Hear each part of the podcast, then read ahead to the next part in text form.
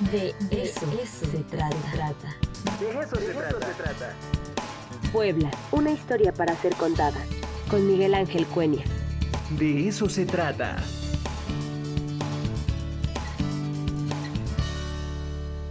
Y bueno, pues ya está con nosotros el doctor Miguel Ángel Cuenya. Hey, doctor, ahora sí, el tema es eh, uno de los que más me llegan al corazón, hombre, el mercado La Victoria todo un símbolo de la ciudad de Puebla, doctor. Así es, efectivamente, Ricardo. A mí me pareció este un tema muy, muy interesante, que todavía sigue siendo un tema de discusión, de controversia eh, sobre el actual o el antiguo mercado La Victoria en cualquier tipo de referencia al centro de la ciudad. Eh, yo creo que el problema central para entrar a realizar este tipo de análisis, este tipo de reflexión, gira en torno al problema del abastecimiento de productos o de alimentos perecederos de primera necesidad eh, y que desde el comienzo de la fundación de todos los centros urbanos de cualquier ciudad ha estado de alguna manera presente. Y de esa manera nosotros podríamos entender el papel desempeñado por la lóndiga, que estaba, como nosotros dijimos la vez pasada, cuando le dedicamos a hablar de la lóndiga, del tema, eh, es ubicada exactamente en frente al Zócalo, eh, en el pasaje del ayuntamiento, donde funcionaba la lóndiga y el pósito. Que donde ahorita hay un hotel, ¿no? Por cierto. ¿Perdón? Donde ahorita hay un hotel, por cierto, ¿no? Donde ahorita exactamente hay un hotel eh, que lleva justamente el nombre de la Lóndiga. La entrada no estaba por el pasaje, sino por la 2, la 2 Oriente. Eh, pero el y además hay que decir que conjuntamente con esto, en el Zócalo Ciudad, en la Plaza Central, funcionaba el tianguis principal y eso eh, motivó que desde un comienzo el establecimiento de la fuente, lo que posteriormente va a ser la fuente de San Miguel, estaría ubicado en un costado para dar espacio al tianguis y en días de fiesta poder construir la plaza de toros porque ahí también se toreaba. Pero el, la función que desempeñaba el tianguis en la plaza central era muy, muy importante.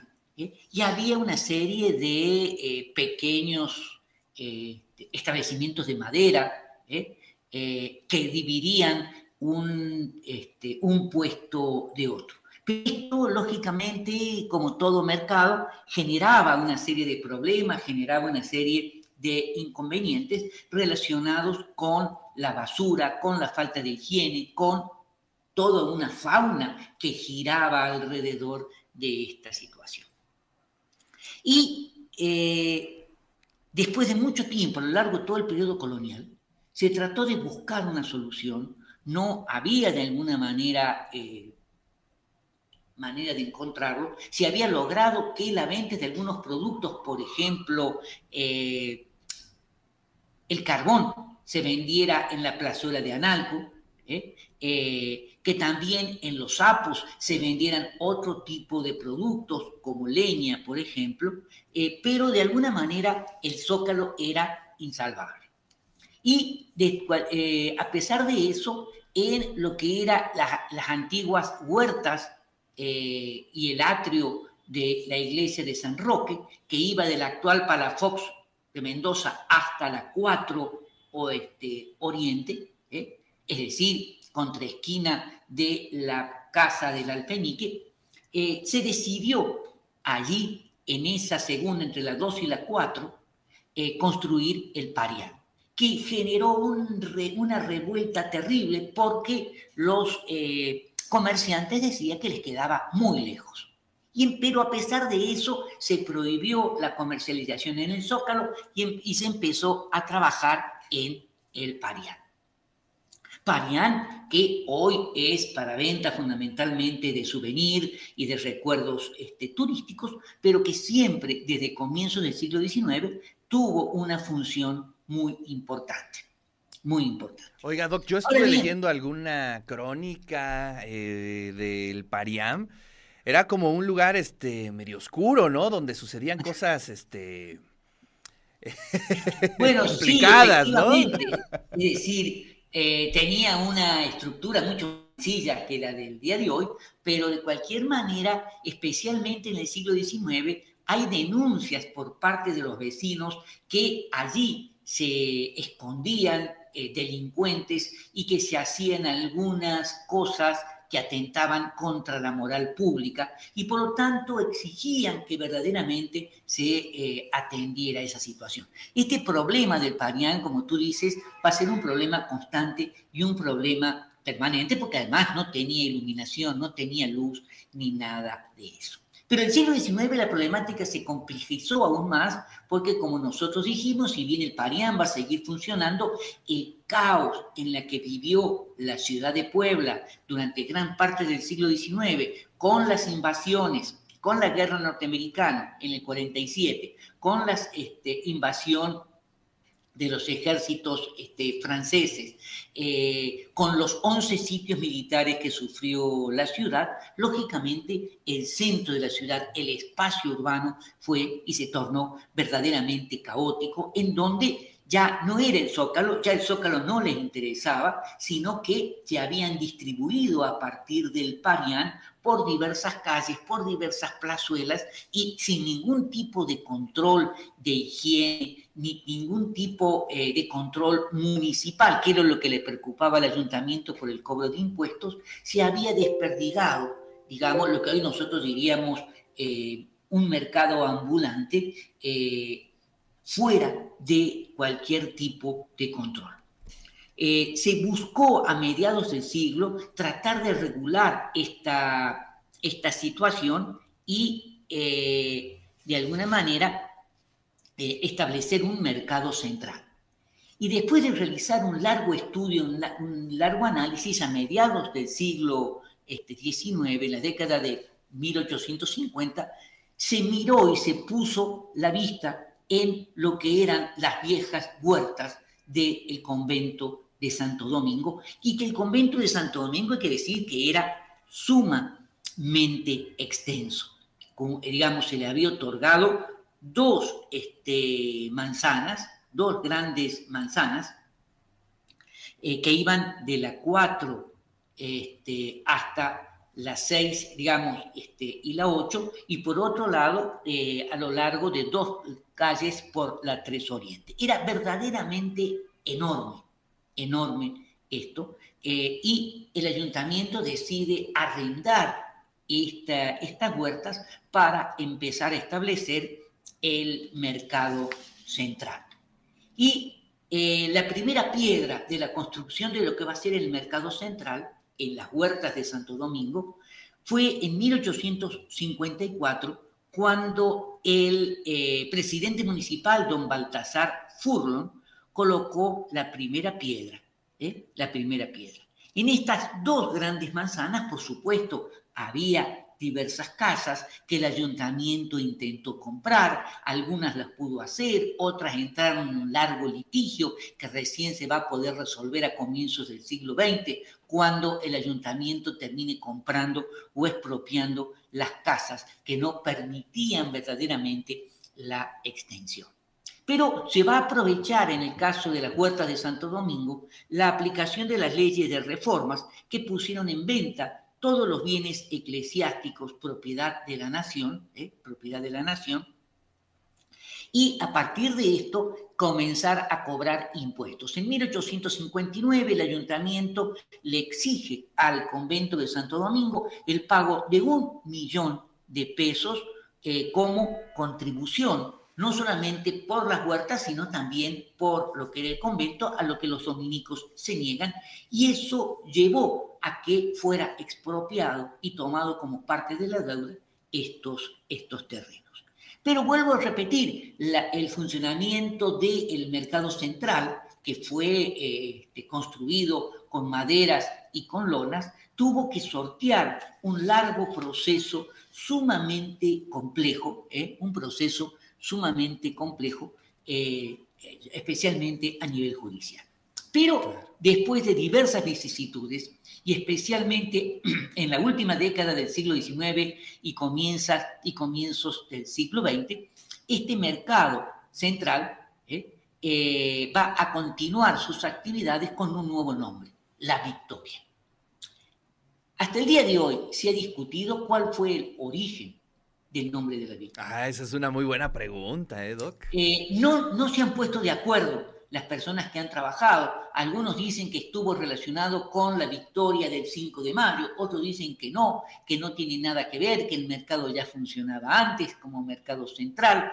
Eh, bueno, hay, una, hay toda una serie de eh, discusiones de cualquier manera, lo importante es que el nombre perduró hasta el día de hoy. Que el nombre perduró.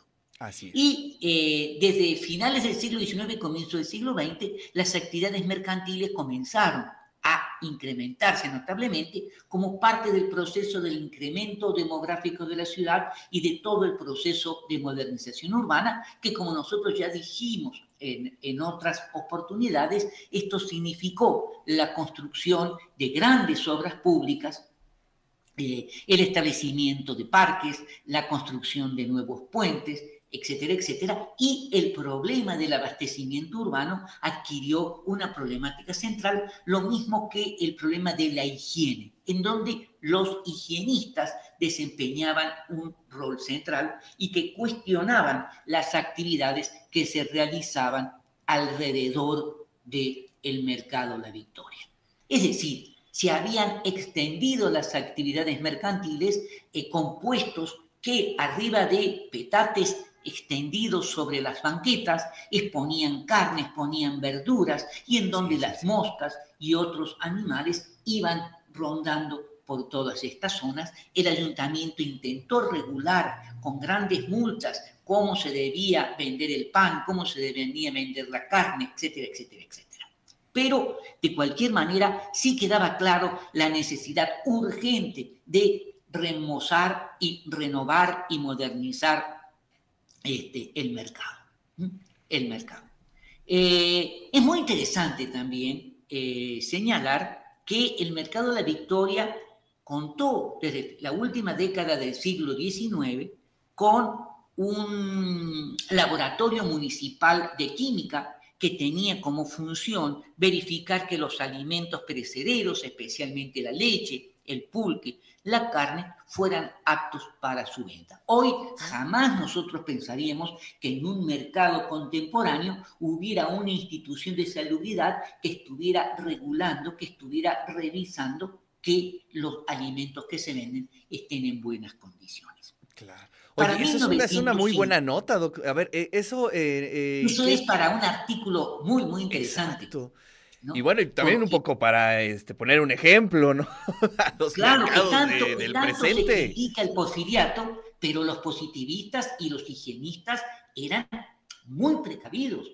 Es decir, eh, trataban de llevar adelante, trataban de analizar, trataban de estudiar, de reflexionar y de luchar contra eh, la falta de higiene. Es decir, esa era una de las grandes preocupaciones. A comienzos del siglo XX, en 1905, eh, digamos, se convocó la renovación y la modernización del mercado y, por supuesto, se llamó a un concurso. En 1908 se van a iniciar las obras de saneamiento, se van a retirar a todos los eh, comerciantes que tenían puestos, se van a extender a lo largo y alrededor del mercado como, eh, digamos, puestos este, provisionales eh, y la elaboración del proyecto estuvo a cargo del arquitecto español Julio Saracíbar, quien tenía una amplia experiencia en la realización de diversas obras, no solamente en México, sino en países latinoamericanos, eh, y todas con una fuerte impronta afrancesada, tal como nosotros conocemos lo que era la construcción del mercado de la Victoria. El mercado, para su reforma, necesitaba ampliar el territorio del mercado central, necesitaba incorporar las casas que todavía quedaban, por lo tanto se pudieron comprar definitivamente eh, ya y también se extendió todo un amplio eh, franja de terreno. El arquitecto Julio Saracíbar fue el autor eh, del proyecto, el que dirigió la estructura. Toda la estructura va a ser de hierro y con cristalería, Acá, a diferencia de lo que fue la construcción del Palacio Municipal, que muchos de los productos se traían directamente de Europa, aquí no. Aquí es muy interesante porque la estructura de hierro fue elaborada por la compañía constructora de ferrocarriles y por la compañía fundidora de hierro y acero de Monterrey, que fueron los que hicieron eh, y construyeron para el nuevo mercado La Victoria. El costo de construcción fue elevadísimo. Podemos decir que la cristalería y todo lo que sería la obra de, eh, de, vidrio, los canceles, eh, digamos, eh, el techo, todo se hizo en Puebla. Todo se hizo en Puebla. El costo fue de 28 mil pesos, un costo muy, muy elevado y pensemos que se va a inaugurar el 5 de mayo de, del año 1913, todavía no se había terminado, lo va a inaugurar el, el gobernador don Juan Carrasco, y al año siguiente, recién en el 2014, en pleno proceso revolucionario, con toda la crisis que se estaba viviendo, se terminó definitivamente la construcción del mercado de Victoria, que va a funcionar hasta 1986, cuando se decide transformar, renovar digamos, y sacar el mercado de la Victoria del centro de la ciudad, porque este mercado de ventas de perecederos y otros productos como la fayuca de las seis se habían extendido a lo largo de más de 40 manzanas alrededor del mercado. Y que lo que conocimos en la ciudad en la década de finales de los 70 recordábamos perfectamente bien eso y cómo en la calle de la Barranca la 3 Oriente, en la zona de Analco, ahí se extendía la parte del mercado de abasto de venta de frutas y verduras. Sí. Sí, la verdad es que yo los recuerdos que tengo de niño del centro histórico, eh, cuando existía todavía el mercado como tal, es que era un lugar, este, eh, peligroso, ¿no? Bueno, no sé si peligroso, pero sí daba un poco de miedo, este, de pronto andar por ahí. pero, pero también, este, la verdad, la verdad, es que no me gusta la función ahorita del, mercado La Victoria. Y, hasta el día de hoy uno va al, mercado Morelos y dice, acá vendemos la carne, nosotros nos originamos en el mercado La Victoria, o se va a otro lado y acá son las semitas que se vendían en el ah, mercado La Victoria. Sí. De ahí surge, ni más ni menos, ¿no? Ahora, el, cuando se fumigó para empezar a trabajar, ah, se sacaron toneladas de roedores que algunos sí, sí, las crónicas lo dicen. ¿eh? Yo lo vi, pero de cualquier manera eran enormes. Claro, fue la Fundación Amparo la que trabajó en todo este proceso. Querían hacer eh, un, un estacionamiento subterráneo, no se les permitió hacer nada de eso. Eso generó una serie de problemas el día de hoy, pero de cualquier manera, hoy es un lugar para ir a visitarlo, para ir a ver la construcción, para ir a ver los vitrales ¿eh? Eh, y que verdaderamente es un gran placer ¿eh? ver ese tipo de construcción que todavía perduren como un símbolo de lo que fue el mercado central de la ciudad. Oiga, Doc, ¿y, le gusta cómo, cómo, cómo, se ve, cómo funciona el mercado de la Victoria? Yo lo veo muy frío, de pronto, mm, no sé. Yo creo que este no, a mí no, en lo particular no me gusta. El proyecto que tenía, me puedo equivocar, yo no, no soy del área, pero este, el proyecto del, Museo Amparo, de la Fundación Amparo, eh, era sacar piedra por piedra, construir cuatro niveles subterráneos de estacionamiento y volverlo a armar tal cual estaba. El INA dijo no.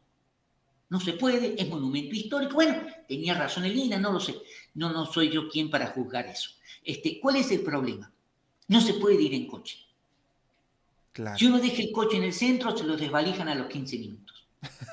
Entonces, eh, es la gente que va, digamos, entonces, ¿qué pasa? Hay este, una serie de negocios que verdaderamente no, eh, no, no condicen con el objetivo que se buscaba, que era hacer un centro comercial moderno. Y ha seguido siendo un centro comercial tradicional. Lo que tú dices es un espacio frío, que le falta calor humano, que le falta calidez, es cierto. Sí, pues qué, qué contradicción, ¿no? De ser uno de los, eh, digamos, eh, centros neurales, ¿no? De la vida poblana, ¿no? Pues el mercado más importante. Sí, pues ahora se convirtió en esto, ya lleva muchos años con una... Porque surge el proyecto de elaborar varios mercados en los alrededores de la ciudad que funcionan muy bien, Sí, que funcionan sí, muy bien, pero el centro perdió este, esta actividad que era verdaderamente el alma mercantil de, eh, del centro de la ciudad, de la ciudad. Pero la modernización ya no permitía que estuviera ahí Claro, como tampoco las centrales de autobuses que se distribuían por el centro y también se estableció eh, el establecimiento de la CAP, claro. ¿no? La CAPO también es un espacio que nosotros podemos decir frío, que no tiene calidez, Sí. pero que ha funcionado muy bien, ¿no? Pues sí. Oye, fíjate, aquí, aquí nos mandan un mensaje, dice Margarita. Hola, profe, saludos. Sí, la semita de piso, ahí vendió una hermana de mi mamá que era de Atlisco, vendía cecina y la famosa crema en olla de barro y la servían con cuchara de palo. Y lo que daba miedo para mí también, que era niña, era donde sacrificaban a los pollos. Ahí también Ah, sí, hacían sí, esos, sí, la parte esos central. Era la parte central que sacrificaban a los pollos, sí, sí, sí, por supuesto. sí. Pues ni hablar, es un doctor. tema que da para este, mucho, ¿eh? es un tema que verdaderamente requeriría todo un análisis y continuarlo hasta el periodo contemporáneo, ¿no? claro. Pero está bien. Bueno, pues doctor, muchísimas gracias. No, Gracias, por darnos ti, ¿eh? esta, este recorrido histórico sobre el, mer- el mercado La Victoria. Y bueno, pues ojalá algún día se reactive. No que vuelva a ser lo de antes, pero sí que Pero tenga un poquito más de vida, sí ¿no? que se reactive en muchos aspectos. Claro. que sí. Abrazos, doctor, como siempre, un Igualmente, placer. gracias. Nos vemos la próxima semana. Ahí está, ahí está la columna del doctor Miguel Ángel Cuenya, siempre bien, bien, bien interesante.